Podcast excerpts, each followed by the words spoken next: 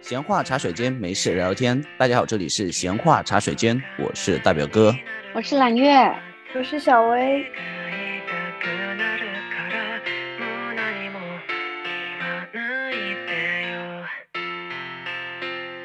Hello，大家好，我们又来了。然后上一期我们关于这个八卦系列的节目做出来以后，受到了热烈的欢迎，然后有不少听众朋友跟我们私信或评论说，让我们接着聊。那我们这一期就来聊聊最近很火的菲律宾大选。最近是一位小马克思走入了大家的视野。关于这一位新任的菲律宾总统，我们也有很多话。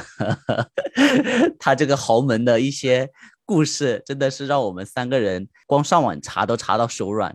对，就很怕听众朋友们听到是说讲菲律宾总统的故事，以为是讲政坛。我跟大家讲，大家要听下去，政坛的八卦比娱乐圈那可精彩多了，就是堪比娱乐新闻，好吧？他们家族上到他爸爸妈妈。祖父老爷，然后下到他现在的妻子儿子，八卦系列好吗？就是一点都不严肃。嗯、而且大家要相信我们的 test，就是我们也没有那么高的政治觉悟，好吗？我们就是一个八卦节目。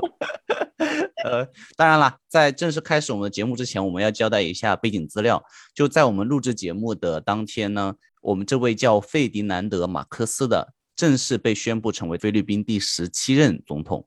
嗯，然后这位新任的菲律宾总统之所以能够进入到我们的视野，是因为他最近做了一个特别有意思的事情，上了菲律宾的热搜，类似于我们的微博热搜。就是这位大哥在参与大选的时候，向所有的民众发了一个警报短信。我不知道名字，类似幺幺零给大家发了一个、啊，对，类似幺幺零，对，然后他就利用幺幺零给大家发了，说要支持我。啊，太搞笑了，他们就是。这种民众型的东西都可以把控在他的手里，都可以这样乱搞，丝毫不怕舆论的是吗？对啊，完全不怕的。这真不是一个严肃的场合了。对 他们家可能有历史渊源。嗯，这里先说一下，因为这位总统他的名字全称叫费迪南德·马克思，嗯、然后他的爸爸呢。就是也是之前连任菲律宾三任总统，也是叫费迪南德·马克思。但是呢，嗯、现在这个小马克思自带网红属性，他自己在 YouTube 上面会跟他的 Vlog，然后他自己给自己取的名字叫邦邦马克思。所以在今天我们的节目里面呢，为了区别他们，我们就会简称现在的这位总统，就管他叫邦邦好了。我们叫小马吧，我们叫大马小马吧，好不好？啊、呃，也行吧。对，然后我们今天三个人分别做了资料。我就来讲，主要讲大马，嗯，那我来讲小马好了，嗯，我是来讲大马的老婆，小马的妈妈，就是大马小马背后的女人，对，又好又狠的铁蝴蝶，对，又叫做皇太后，是吧？菲律宾嬛嬛，钮祜禄甄嬛，对，那好吧，我们直接开始吧。废话不多说，嗯，来，大表哥首先来给大家讲一下大马的故事。大马呢是在上个世纪六十年代，一九六五年上任总统的。其实，在我们印象中间，上个世纪菲律宾其实还是蛮发达的，对不对？啊，对，对我其实有个数据，在大马上任之前，菲律宾其实是当时亚洲的第二大经济体。你们猜当时第一大经济体是谁？日本还是韩国来着？日本，对对对，你想想菲律宾当时多么的发达。因为我这里可以说一个体感，我之前听到一个香港的节目，是说在那个时候，香港人会选择移民去菲律宾。对，嗯、就是这个事情，我觉得有震惊到我，shock 到我。但是我们的大马多么厉害呢？大马在任一直到八六年，六五年上台嘛，八六年下台，然后八六年下台以后，菲律宾整个国家的经济破产了，什么意思？就是他运营了二十年时间，就把整个菲律宾给掏空了，这么的夸张。然后这边再有一份数据，就是零七年，就是联合国和世界银行发表了一份全球贪腐榜。为什么有这个榜呢？就是为了帮助这些发展中国家追回被贪污的国家资产嘛。因为很多发展中国家的一些高官呐、或元首啊，贪污以后就会逃往发达国家嘛。然后我们的大马，你们才名列前几？哇，那可能超出我的想象，因为我知道之前做俄罗斯功课的时候，我知道俄罗斯有一些大鳄。对，也算是贪腐。如果在名单里面的话，这样大马还能排进前十吗？如果有的话，那也太牛逼了。比前十还要夸张哦！来，小薇猜一下。哦，我刚猜第一呀、因为我觉得他们真的很好。第一有点太夸张了，他其实是第二来着。哇，我做资料的时候，我看到第二名我就已经惊呆了。但是我知道第一名贪污了高达三百五十亿美元，这是第一就。是数字一大，我们都不会惊呼，因为根本不知道是个什么概念。对，我就看到三百五，十，我就觉得得 just so so，但是后面是个亿再加美元，我就有点分不清你。还是没有概念呢、我我最大的概念可能就是我要算一下它能折合成多少套房。我看到了他老婆的八卦，然后他的光是珠宝山几百斤来形容的，我没有见过这样来形容珠宝的。然后其实为什么他排第二，我觉得也是保守估计的，因为他后面逃亡至美国嘛，后面去调查的时候，其实很多数目其实是查不清了，但是就是目前有一个预估值了，大概他贪污了总共目前有一百亿美元，就稳居第嗯二，而且那是在零七年哦，不是现在的一百亿哦，你想想，零七年的一百亿可能相当于现在的我觉得几百上千亿了。好多好多亿了，呃 对，就是得翻个大几倍。对对，这个待会儿小魏给大家科普一下，从这位皇太后的身家可以去扒一扒，到底贪了多少钱。嗯，然后在开始我们大马的历史之前呢，我们简单的分两个时间点讲一下菲律宾的整个近现代史吧。你知道为什么大马叫做那么复杂的名字吗？叫费迪南德·马克思吗？你知道菲律宾怎么来的吗？菲律宾其实是在当时麦哲伦探险的时候，就以当时的王子叫菲利二世嘛，所以叫菲利，就叫菲律宾嘛。然后麦哲伦，我们讲到麦哲伦嘛，麦哲伦其实是个姓，他的名字就叫费迪南德·麦哲伦，所以在菲律宾很多人其实名都叫费迪南德。费迪南德，对，然后其实，在二战结束以后，当时菲律宾就基本上就独立了嘛。他引入了他所谓的叫美国的民主制度，但是他基本上披着就是美国的民主的外衣，其实他们就是各大家族在统治，有点像我们那时候民国时期的那几个大家族，就这些大家族基本上就垄断了整个菲律宾的主流历史。所以你发现菲律宾这些总统啊、各种议员啊、各种乱七八糟的，你去看，基本上啊就那么几个名字，什么阿基诺呀、加西亚啊、拉莫斯啊、诺佩兹的这些名字，就是反反复复都能看到。我有看到说他们十四个总统里面至少有十二个人是沾亲带故的，对，他都是一家的。对，都是这些家族，等于就说就是这些家族在排列组合，就是把这些人送上来，是这样子的。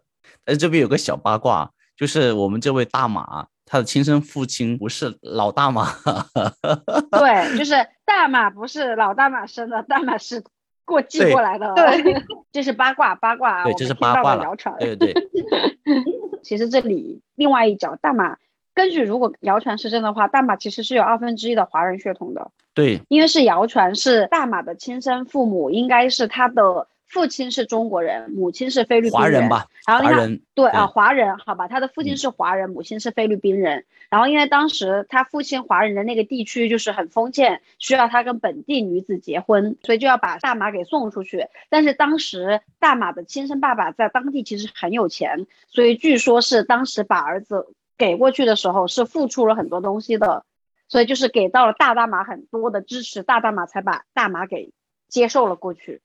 嗯，而且其实这位大马的亲生父亲，其实还是大马的教父来着，就是他们关系并没有断。天呐，嗯，我有吃到说这个亲生父亲应该是个福建人，福建的。对啊，所以他们福建比较呃保守嘛，在那个时候，嗯，嗯，这边就不讲了，就是呃，大马小时候就特别的优秀嘛。但是呢，有一个很有意思的事情是，他上大学以后，他就读于菲律宾大学嘛，法律系是当地特别好的一个大学。然后他的父亲其实也是一个政坛人物的，他父亲当时在政坛的时候，有一个敌对的议员被暗杀了。然后我也不知道这个这个故事怎么个走向，就是大家怀疑他在大学里面利用他的关系帮助了他父亲暗杀了对面的议员，你们搞清楚这个逻辑吗？没有懂。你再说一遍。就是他父亲敌对的议员被暗杀了，大家就怀疑到大马身上来了，所以大马被判有期徒刑四年。只是怀疑就判刑了吗？我靠！毕竟我这个逻辑我自己念都很绕口，为什么不抓他爸爸要抓他儿子，对不对？而且儿子还在读大学。呃，啊，大马特别厉害，他在入狱以后呢，他首先第一个他很刚，就是现在话说就宁死不屈，就在里面我就是不承认我犯罪了，所以他一直在各种上诉嘛。他要怎么承认？他要帮他爸爸承认杀了别人吗？还是他要承认什么？我不理解。这个我们就先不说，我们来说另外一个事情。那我觉得我就做不到。他其实，在牢里面不是判了四年嘛？他其实就待了一年。他在牢里面就准备了像我们考研一样，就准备了司法考试。然后他不是一直上诉嘛？第二年最高法院说判他无罪，他就出来了，参加司法考试，然后就第一名通过了。我觉得没准就是因为他在牢里面，他才能准备的这么好。对呀，没有什么诱惑，只能读书，没事干。嗯，就还蛮蛮神奇的一个人物。这里说到司法考试，其实也等会儿讲那个小马的时候也会提到，在菲律宾，其实如果你要从政的话，你都是要先去当律师。哦，就是从政之路一般都是从律师做起，所以为什么他要考司法考试？但是。等一下提到小娜就知道，在他爸爸的庇佑下，他啥都没做，他就当了省长。等会儿再说。哦，OK。然后最后他出来的时候，刚好就赶上二战。然后呢，之前不是铺垫那个什么，他有一个好枪法，对不对？嗯。然后他就凭借着好枪法，就成为了他们菲律宾的抗战的领袖。然后他这个这一段经历，其实以后他再一当领导，就有相当于是有一个背景了嘛。就他有本身就是法律系毕业的，然后又过了司法考试，然后又是抗战英雄，所以他二战结束以后，他最后的整个那个仕途，就他们形容就是坐火箭都赶不上，是有多快呢？我跟大家读一下，他四六年就担任总统秘书，四九年就担任议员，六二年就担任参议院院长，六五年就当总统，相当于是他从一个总统的秘书到当总统，就大概二十年的时间吧，已经是很快了。大概是什么年纪啊？能把年纪说一下吗？呃，可以，等一下啊。哦，他是一七年出生的，他二十九岁就当上了总统秘书，这么屌，差不多就是比我大一点点的年纪啊。对啊，然后他四十八岁就当上总统了。哇，四十八岁当总统，在全世界的总统里面都很年轻呢。对对对对，就是小马克思现在当总统也六十来岁了呀。对呀。而且他最屌的是，他在三十多岁的时候，他赢取了当时菲律宾的一个选美冠军，就是待会儿小薇要跟大家讲的皇太后，叫伊美尔达。对，这里我今天在查资料的时候，我有另外一个感受，因为大马结婚三十来岁结的婚，小马结婚三十六岁结的婚。上一期我们聊到李嘉诚结婚三十五岁，说明了什么？男人要想成功，三十五岁之后结婚好吗？大表哥不要结婚。三五三六三七，听到了吗？大家 这个。如果听众朋友们如果有一些 催婚的压力，把这个数据摆到家人面前好吗？对，成功男人都是晚婚晚 育，晚婚多育，应该这样说。嗯，对。然后他就是六五年就当选总统了嘛，大概就是四十四十八岁嘛。嗯，然后但问题是，他这个当总统当的那真的是就两个词吧，他们形容就是一个叫裙带资本主义，就是把这些裙带关系全部搞起来。再加上他政治打压，叫威权主义，利用他统治整个菲律宾的这二十多年来，就是各种贪污腐败什么的，简直就是到了疯狂的极点。就他刚才不是说他贪了一百亿美金嘛？但是其实上他的工资哦，年工资才一点三五万美金，你就算一下他贪了多少钱？我算不出来。我也算不出，他也就二十多万美金的工资，但是他贪了几百个亿。我刚想拿计算器按一下，然后不知道按几个零。你就告诉我他贪了他多少个月的工资？我算一下嘛，嗯，我就这么跟你说吧，就是我大概算了一下，如果按照他贪污的数据以及他的年工资的话，他大概要工作 一二三四。七十四万年左右，七十四哇！等一下，这个比那个那个之前有个单位叫做易爽，就是那个郑爽逃税，你知道吧？易爽是多少？你拿那个算。那现在我们要去社交网站上公布一个新的单位，当易爽对易爽已经不足以来算你们的时候，请用一码来算。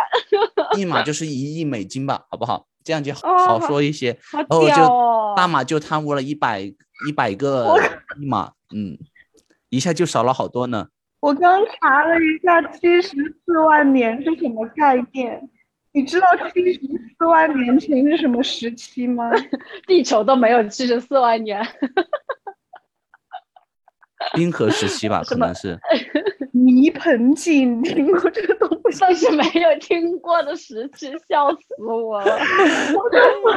我的天，泥盆纪晚期两栖动物才出现，两栖动物才刚刚出现，你是这个意思吗？对他们从两栖动物出现的时候一直工作，就开始贪污，贪污到所以证明他从两栖动物开始，就是两栖动物第一次上岸的时候，他就开始贪污了，他就记个本哇，本。时间维度都开始用人类进化史来评判了，就是 中华文明的这个历史长度都不足以评判到它的时间维度上。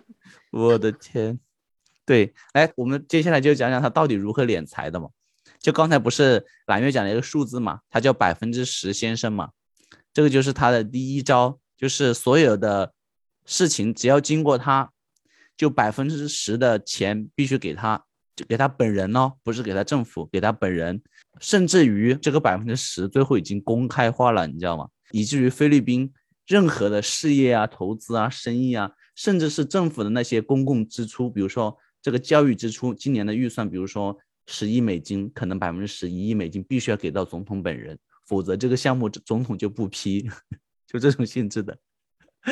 保 就护费。对他的那敛财的手段可厉害了，我来给你介绍两个别的方式。就第一个叫成立公司，就把菲律宾的一些行业垄断。菲律宾是热带嘛，在这种糖类加工对应的种植啊、制糖啊方面啊，市场都比较有优势嘛。他就以他的名下去创建这些公司，然后通过各种政策打压垄断这个行业。他成立了一个叫菲律宾糖的交易所，就垄断了这个菲律宾全世界的糖的进出口贸易。而且最恶心，他做了一个事情，就是全世界都有一个叫最低工资法嘛，只是取决于这个最低工资是多少嘛，是根据各地的那个经济水平而言嘛。他直接就是说我宣布我所在的这个行业不受你这个最低工资法约束。据称了，这个行业总共带动大概有五十万的一个相关的工人，然后这五十万的工人每天的工资远低于一美金。当然啦，我们讲了半天，以为他只是对制糖业感兴趣，毕竟菲律宾的制糖业很发达，是吗？他其实对于整个菲律宾别的关键领域，包括椰子啊、香蕉，也是逐步控制。包括后面他的什么，我也念一个很长的 list 了，就包括他伐木、造纸、石油、保险、航运、航空、啤酒、香烟，我有点纺织、酒店、赌场、报纸、广播电视，就所有的工业。就整个国家的所有的值钱的资产，就成为他们整个家族的私有财产，就很恐怖的。就是他私人的国家，对，然后他甚至还侵吞这些，比如说像战后日本对菲律宾的一些赔偿啊，就包括国际基金给他们的援助的一些建设基金啊，包括外国银行给他们贷款，甚至于美国的军事援助，他都贪。最恶心的是，你知道各国中央银行之所以能发行法币，一方面是国家的信用在背书，一方面各国的中央银行其实有一定的储备黄金的，就是你国家的中央银行会大量的采购黄金去做储备，就这样一的储备黄金，在当时的菲律宾其实是属于他私人名下的。我震惊了，就是一个国家的黄金是属于私人的，我真的震惊了。整个就是在借国家的名义贬自己的财。对，最后他已经出了这么多产业。这么多的公司，那就带来一个新的问题。那这些这么多钱怎么办呢？这么多现金流怎么办呢？总不能用麻袋装现金嘛。然后他就干脆就说一不做二不休，那我就成立自己的银行呗。所以他就用两个办法，一个就是我控制部分的国有银行，另外一方面呢，他就以代理人，就不是自己的，他也是很聪明的，让自己的家族的人去收购一些私人银行，境内的可以用这些私人银行或者说部分的国有银行嘛。但是境外离岸的呢，他就在瑞士办了几十个账户，就通过这样把自己的钱就洗到国外。听众朋友可能要问了，为什么他这么烂的一个人是吗？就是个烂人，为什么还能够当这么久？因为他一直在，就一方面是集权控制，一方面他选举舞弊。在八六年的时候吧，在他六十九岁的时候，就终于老百姓真的是受不了了，包括那些军政人员也开始倒戈。然后他就被迫流亡到了美国的夏威夷。嗯，据说当时他在流亡的时候带了几百件的珠宝、几十块的金砖，以及几千万新印刷的那个菲律宾的钱。嗯，这就是他最后的故事了。当然了，在他在美国期间，他其实多次想申请回菲律宾，但是因为菲律宾新的当权政府已经是敌对了嘛，就直接拒绝了他的申请。大概在三年以后，就是在他七十二岁的时候，他就在美国当地病逝了。但是他出去逃亡的时候还带了菲律宾的现金，这一点是我没有想到的。他觉得他自己能回去。就怎么说，somehow 我包括他逃亡了之后，他觉得他在国内都已经被民众镇压了，他还想回菲律宾。就一定程度上，我觉得他是热爱那个国家的，也就是他把那里当成他的家。毕竟是他自己的国家，私人的国家。他毕竟他家族还在菲律宾嘛。就他还是希望能够卷土重来嘛。嗯嗯，而且我感觉他想回去，在美国他就是除了钱就一无所有啊。他回去菲律宾，他还可以控制一切。所以就是整个八卦听下来，就是感觉是说大马这个人确实能力是有的。就不管从他小的时候打仗拿到各种勋章，还是说从他的学业有成这个上面来看，好，并且我觉得从他从秘书能够当到总统，花那么多的时间，就肯定还是有一些。守望和一些政治抱负在了，嗯，然后再结合说他之后再任的二十来年敛财了这么多，以及说之后就小薇等会会给他讲到他跟他老婆的就是那种华丽的迪士尼般的公主王子的爱情故事，就是我觉得整个来看这个人都是一个还蛮带有传奇色彩的人的。对，然后他最后死的时候多少岁？去世的时候七十二岁，七十二岁，我觉得。值了，真的。对，而且其实他这个人本身是带有一定抱负的。在他二十九岁时任当时的总统秘书的时候，他是提出了一系列的政治经济改革的一些措施的。至于后面就是在金钱或者权力的异化下会怎么样，这个就不好评说了。嗯嗯。然后关于大马的这些大表哥就讲到这里了。然后我们把这个呃故事的讲述，下一个故事，对，我们转到他的这位极尽奢华的，我们号称铁蝴蝶。我不知道为什么叫铁蝴蝶，小薇可以科普一下，我们这铁蝴蝶它的大马的老婆，应该是他老婆，手段又狠，然后又很漂亮吧？哦，所以叫铁蝴蝶哦。那我们今天就叫她马皇后吧，大脚马皇后。来，小薇来讲一下马皇后的故事。来吧。就是刚大表哥讲了那么多她老公怎么理财的，然后现在我们就来看看这位马皇后是怎么花钱的。嗯，首先我们讲到刚刚接上大表哥讲的，他们不是逃亡到了美国吗？我们先来看看他们逃亡之后留下了菲律宾的一个衣橱长什么样子。这个衣橱呢，注意是被他们留下来不要的哦。里面就有三千多 双鞋，两百斤的珠宝，还有五千多条的裙子。天！然后这这三千多双鞋里面，这个他们不要的鞋里面，除去了一些因为当地的气候啊，还有那些就是被破坏掉的，还剩下了七百多双。这七百多双呢，都被人家拿去博物馆里面去做展览用了，就把人家不要的垃圾就还是当做真品一样。我在想。三千多双鞋，两千多个手套，他是蜘蛛吗？他每天怎么戴？一年就三百天，他那是他一天要穿十双鞋，一天要戴十双手套，这是要干嘛？千手观音吗？cosplay 吗？然后他的鞋子里面呢，有一双是那种特别特别奢华的，就是拿宝石镶的一双高跟鞋，就是鞋面全都是钻石还是宝石啊？反正就是贵，反正就是贵。就是一个字贵，其实也没有那么好看，对吧？四郎给嬛嬛不是就送过那个蜀锦做的鞋子吗？对，就是蜀锦很难得。他这个直接是用软金做底面，然后做内衬，然后表面上全是黄金跟钻石啊！我的天呐，对，就除了贵一无所有的感觉。这 金箔做那个鞋垫会舒服吗？好想体验一下有钱人的感觉呢。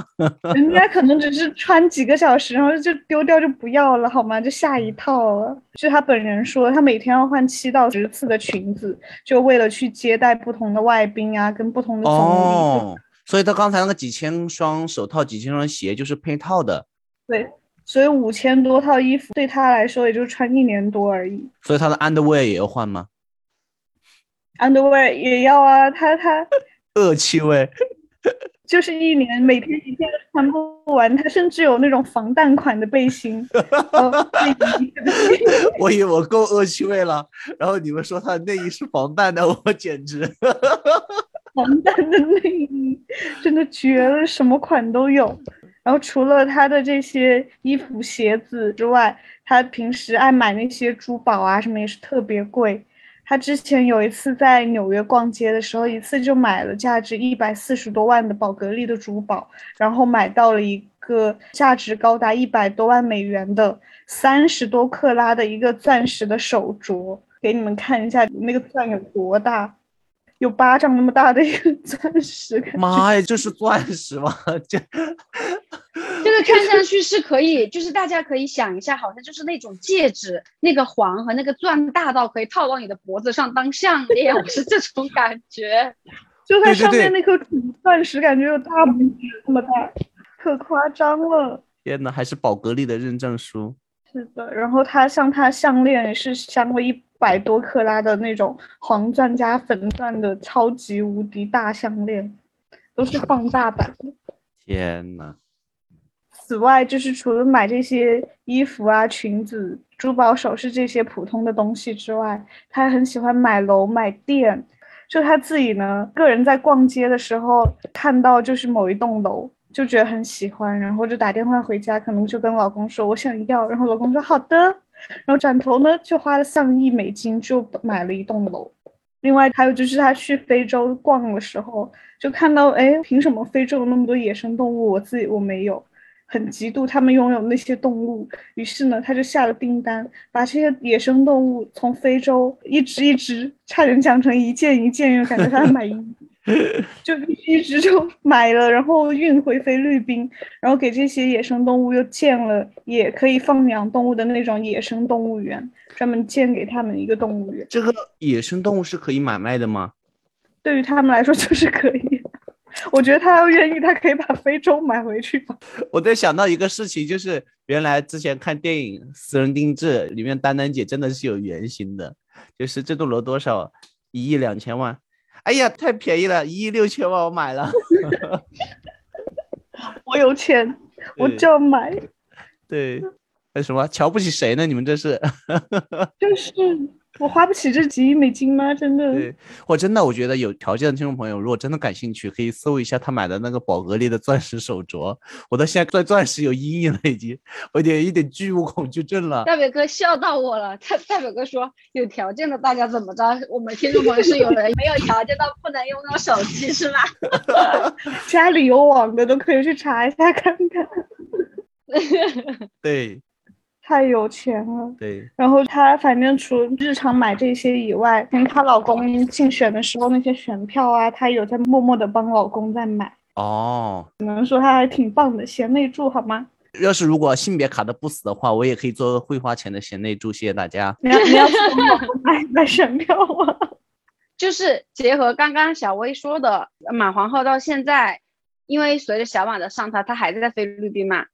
我觉得他跟民众的基础应该是还不错的，不然如果就是一个活着的人真的对他深恶痛绝的话，很难说他现在不会影响到小马的任选。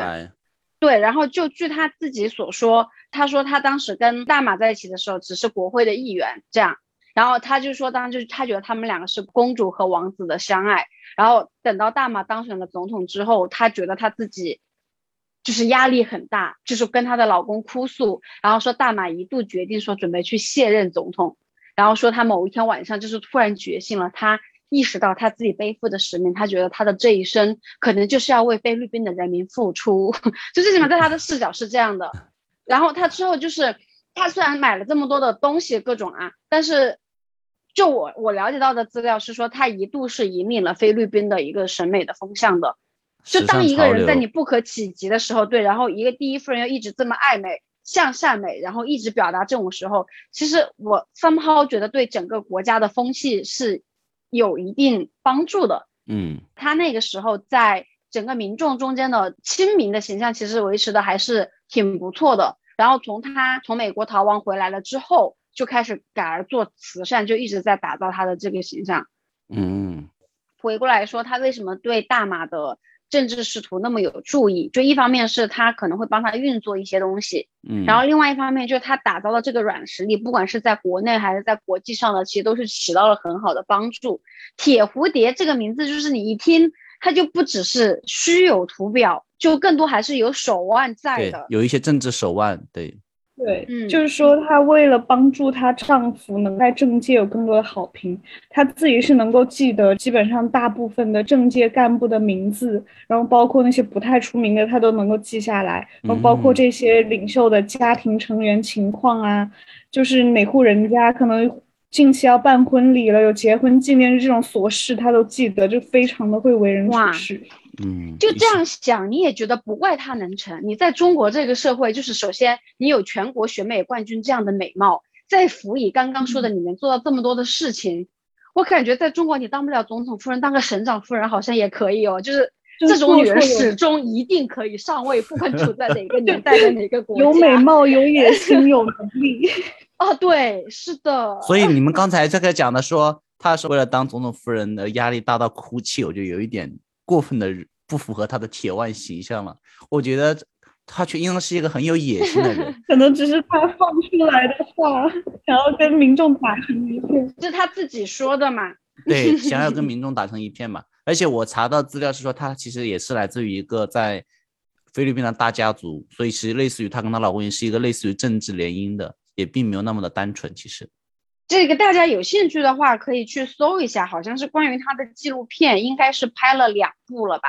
嗯，我具体没有去查，但是据说就是都拍的还挺不错的，然后也有他真人接受采访的一些视频，就大家感兴趣可以去看一下这位还活着的传奇女性。而且今年她已经九十三岁了，我真的也是，看起来精神还是很好，有钱嘛？哎，当代慈禧太后。马皇后，对，我继续讲，就是她和她老公的这个事情。嗯，就是她和她老公在一起也是非常戏剧化的。就据说他们两个人呢是那种一见钟情，见面二十分钟就求婚了，认识十一天就结婚了。在她自己眼中，她觉得她的这个婚姻是非常的幸福美满。然后她觉得她老公对她是很浪漫的，她老公每次出国都会给她画一幅画。然后上面还会写一些土味情话，像就是像你不在的时候，我只能忍受寂寞这种，就是她的爱情是非常完美、很浪漫的。明白。然后像别人送定情信物，可能一般就是送那种戒指啊、项链这些小东西嘛，但是她老公送给她的是一座爱情桥，哎。所以听起来就是一段非常浪漫的爱情故事，家人的故事。听起来就是王子公主，就是真的就是以前那种才子佳人的爱情故事，不是一个民主社会的故事。对对对对对对对，有点像封建社会的对大家族。哎，是的。但是这里就有八卦了。嗯，据说 他们其实她和她老公并不是表面上看上去的那那么美满。其实他们工作人员说，就是事实上她老公是个非常喜欢就是沾花惹草的那种人，然后为了方便，就是结婚以后还去偷吃，他会把他老婆 送到就是地图上离马尼拉最远的地方，马尼拉就是菲律宾首都，笑不活了，笑不活。所以她其实就相当于是利用本人的个人魅力，以及利用她给她老公编着这个面具去笼络人气、笼络民意了。嗯，也护住了她自己嘛。对，就是这个女人，嗯，不错。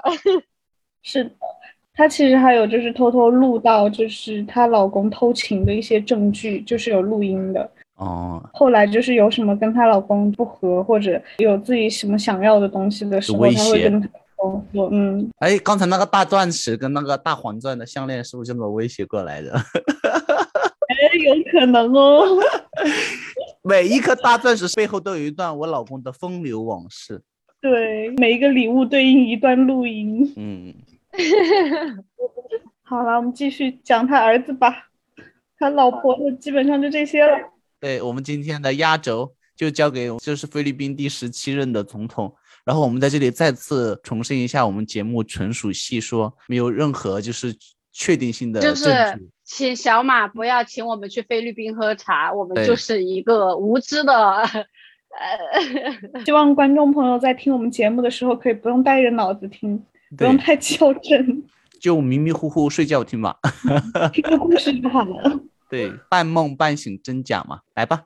好，那最后我来给大家讲一下，就是出生在这样的家庭，有这样的爸爸和这样的妈妈。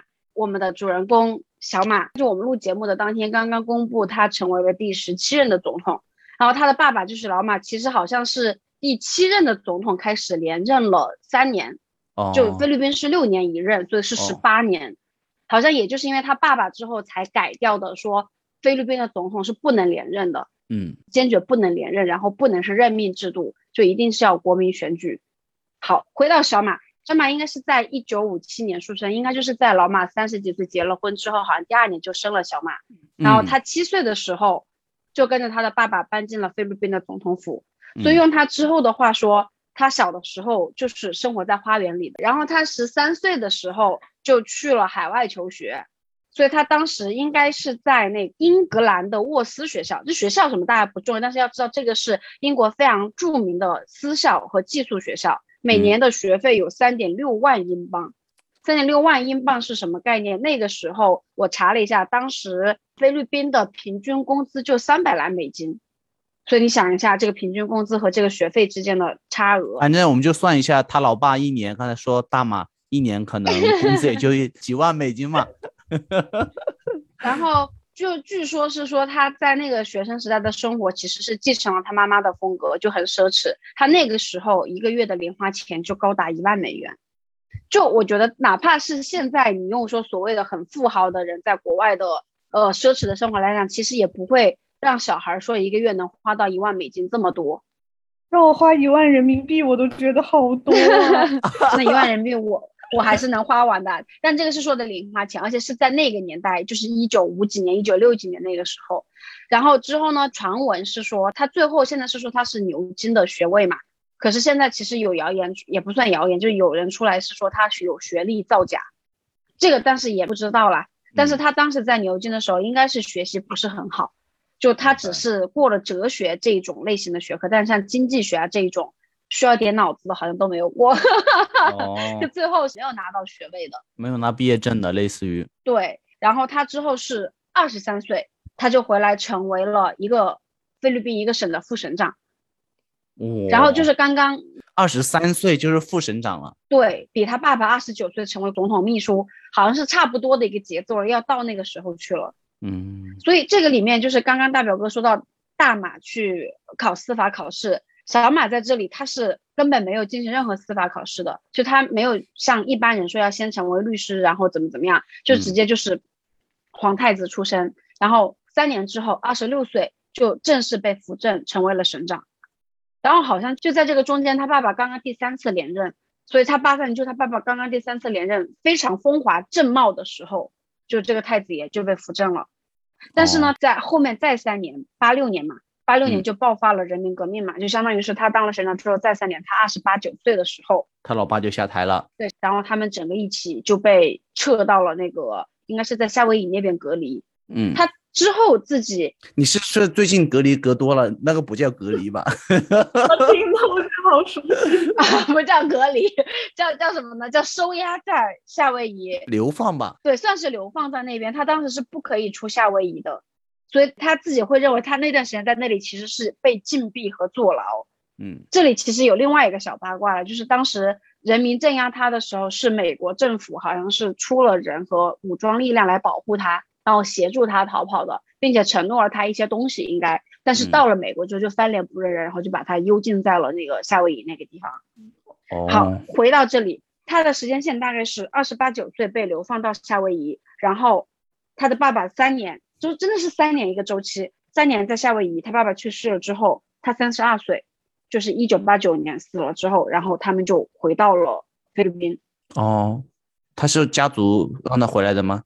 呃，他当时因为人民镇压他起义，只是想要他下台。嗯，下了台之后，因为你没有了政治庇佑各种的，所以他就想要去美国。那他爸爸那个已经死掉了，那回来本身家族也有势力在。就接回来，相当于就是死了的人带着罪行已经没有了嘛。我理解是这样。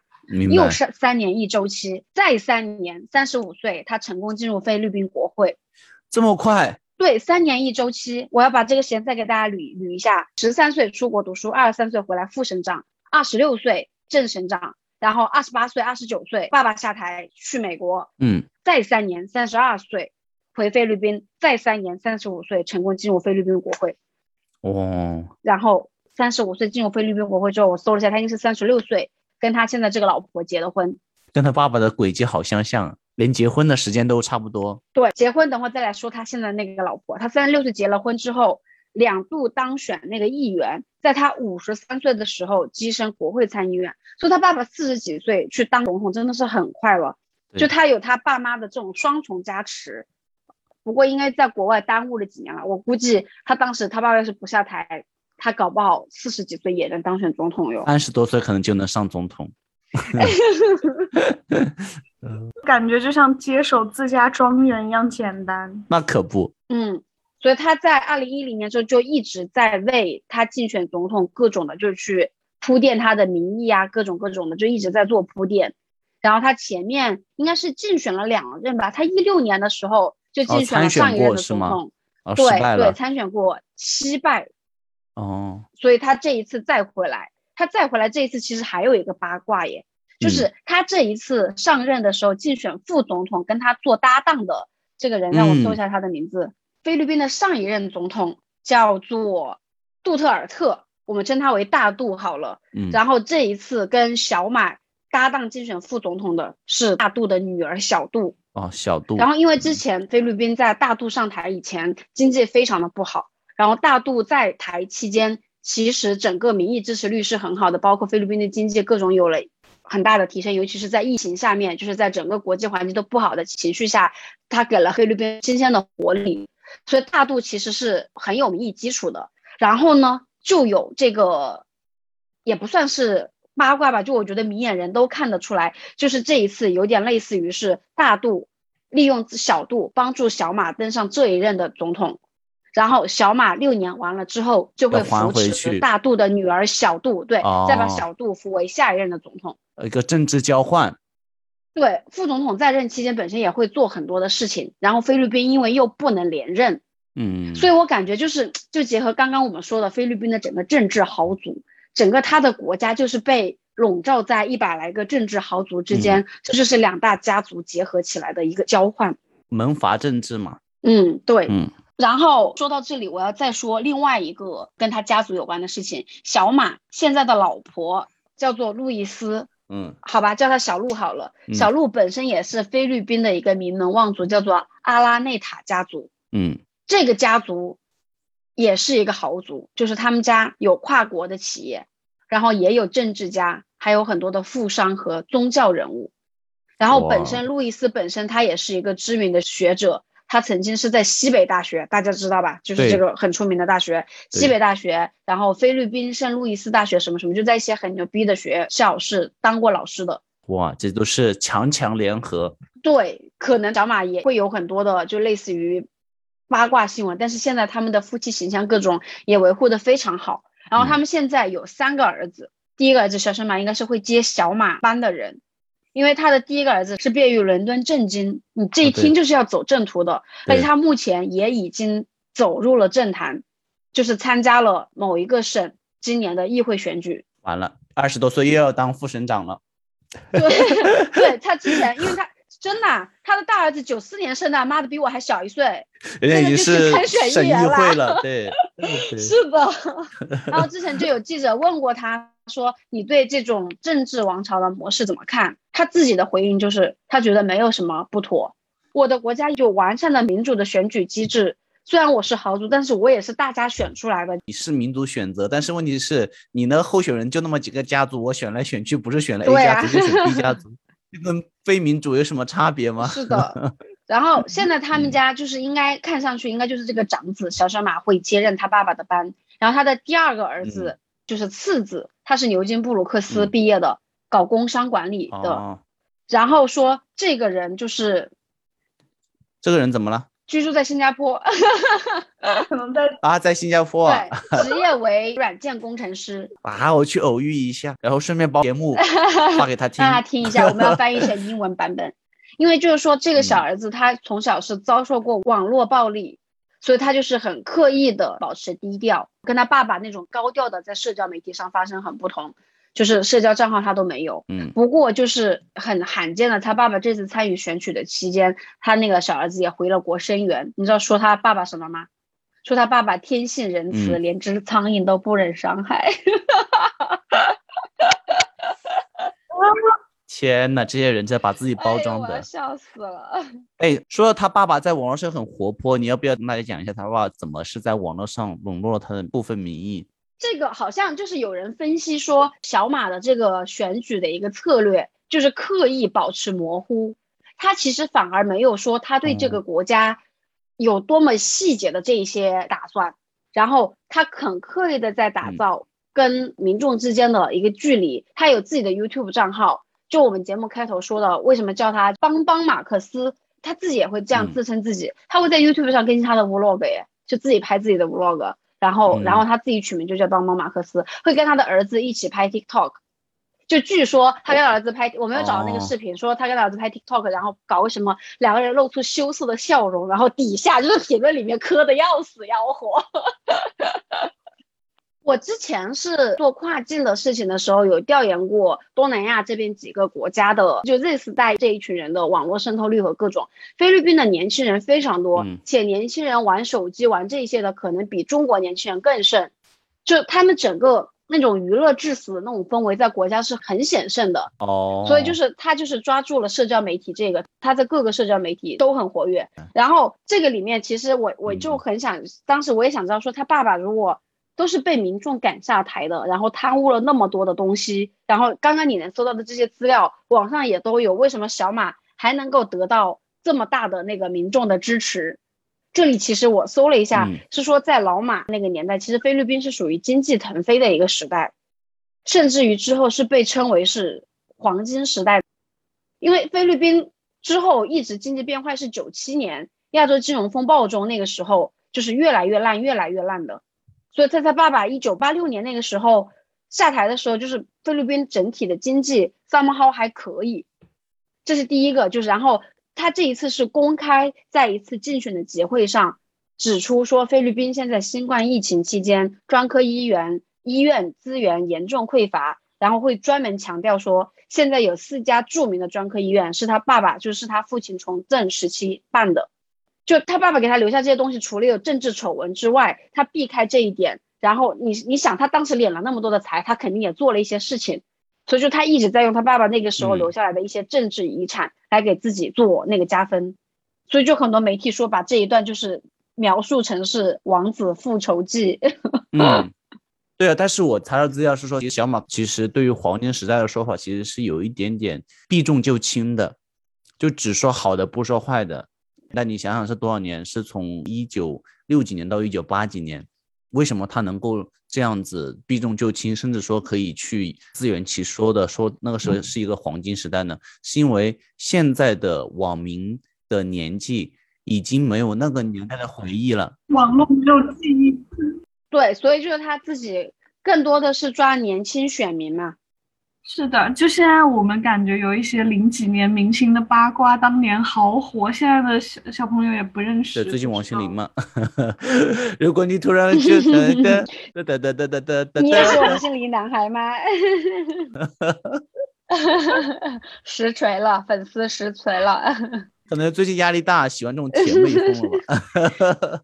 哦，我刚刚说我想补充的那个，就是就是小马现在。就是他在当总统这边，他妈妈其实也有在默默的帮忙。就是他妈妈不是很会花，九十来岁还可以跳，真牛逼！跳什么？啊？他妈妈在帮着，就是去经常去贫民窟啊，去医院，就是各种发钱，所以就是帮他拉拢人心。不是啊，我就是说还还能出来跳，就是还能出来发挥作用。是的。现在就是为了给儿子拉票，都坐有的时候都坐轮椅都要出来帮忙。哇哇！所以这个时候就是对着小马来说，现在能够当选也是天时地利人和都有了。嗯，就是自己人为的家族的一些联姻，然后包括他母亲，然后就是我们的马皇后以及他联姻的家族的一些，相当于他一个人集了至少三个大家族嘛。他现在老婆，然后他自己的母亲的家族，然后再加上现在他竞争上任总统的那个女儿，又是个家族，还还有他自己四个家族，对，四个家族就是，所以其实也是有人和在了，然后就是加在一起的各种因素。嗯，我这里可以给大家念念一段，就是有新闻洗白老马克思时代的那个经济腾飞，是说嗯搭着战后独立、韩战、越战所营造的东南亚的产业优势，然后脱胎于美国前殖民地的产业结构，这些都是经济起飞的助力，并且在其执政期间，菲律宾民众是享有领土完整、自由、司法公正和人权。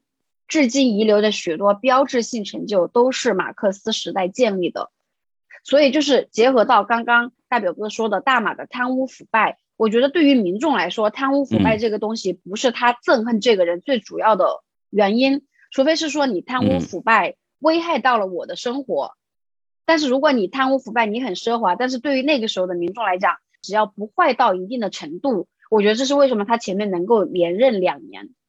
然后直到最后才爆发出来。但是其实最重要的问题在于是说，为什么会我看他的过去，为什么会说他的任期给菲律宾带来很大的灾难是什么？当时的百姓是过得还好，那个功劳其实很大程度不是因为他，是因为当时菲律宾独立以及当时时代的风口亚洲四小龙、这个对对对。但是问题是从这个时间的纵线上面看，他为什么是一个失败的总统，以及是一个不好的总统呢？是因为他透支了菲律宾可能未来几十年的发展的潜力。它造成这些东西，使得菲律宾本来有可能成为整个东南亚的一个领头羊。嗯，所以就是整体看，小马克思就刚刚代表哥说的，有四个豪门为他撑腰，就他爸爸这一脉的，他妈妈的，然后他现在副总统这一派的，然后再加上他现在老婆这一派的，应该是保他现在六十来岁，保他到再活到另外一个一百岁无虞吧。真好，我也想要活到一百岁无虞，有大钱花，并且他不仅是这样，你也能看到他的下一任接班人就是他的大儿，二十来岁参选议员，还在已已经在培养了。就是生生不息他们家族。嗯，他自己是八岁的时候，他妈妈就已经在教育他，你以后要做总统了。是吗？真的啊？真的，哎，不能说真的，哦他是真的有看到这个八卦。